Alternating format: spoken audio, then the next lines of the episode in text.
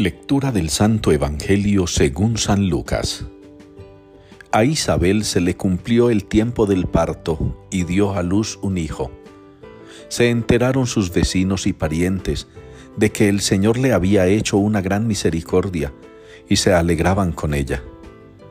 A los ocho días vinieron a circuncidar al niño y querían llamarlo Zacarías como su padre. Pero la madre intervino diciendo, No, se va a llamar Juan. Y le dijeron, Ninguno de tus parientes se llama así. Entonces preguntaban por señas al padre cómo quería que se llamase. Él pidió una tablilla y escribió, Juan es su nombre.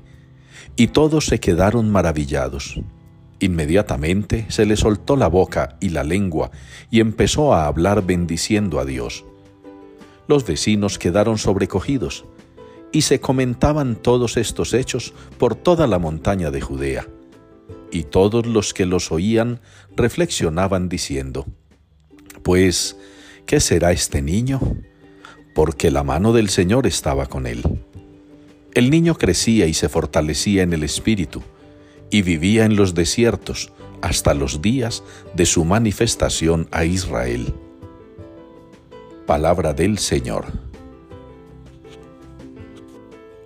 Te doy gracias porque me has escogido portentosamente. Es la respuesta que la palabra de Dios nos propone hoy para el Salmo 139.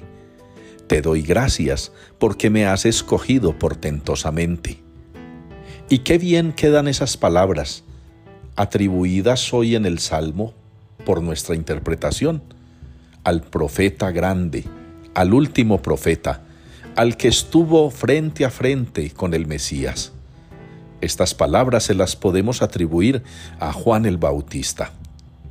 Qué bueno que nosotros hoy pudiéramos sentirnos también escogidos portentosamente por el Señor.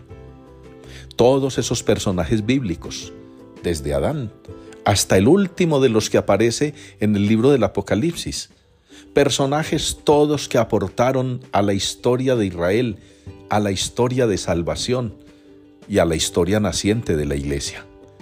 Todos esos personajes cumplieron con los planes de Dios. Cada uno tuvo una tarea, pequeña o grande, larga o breve. Juan el Bautista cierra ese ciclo de profetas al tener al frente al Mesías, incluso desde aquel momento precioso de la visitación. Y ustedes y yo entonces, después de dos mil años de iglesia, de dos mil años de andar con el Cordero de Dios, de dos mil años de celebrar al buen pastor, de dos mil años de reconocer a Jesucristo sumo y eterno sacerdote, a ustedes y a mí, ¿para qué nos ha escogido portentosamente el Señor? ¿Cuál es nuestra tarea? ¿Cuál es nuestra labor? ¿Cuál es nuestro oficio? ¿Cuál es el cometido que hemos de cumplir en este plan de salvación, en esta historia que se sigue escribiendo con nuestras propias vidas?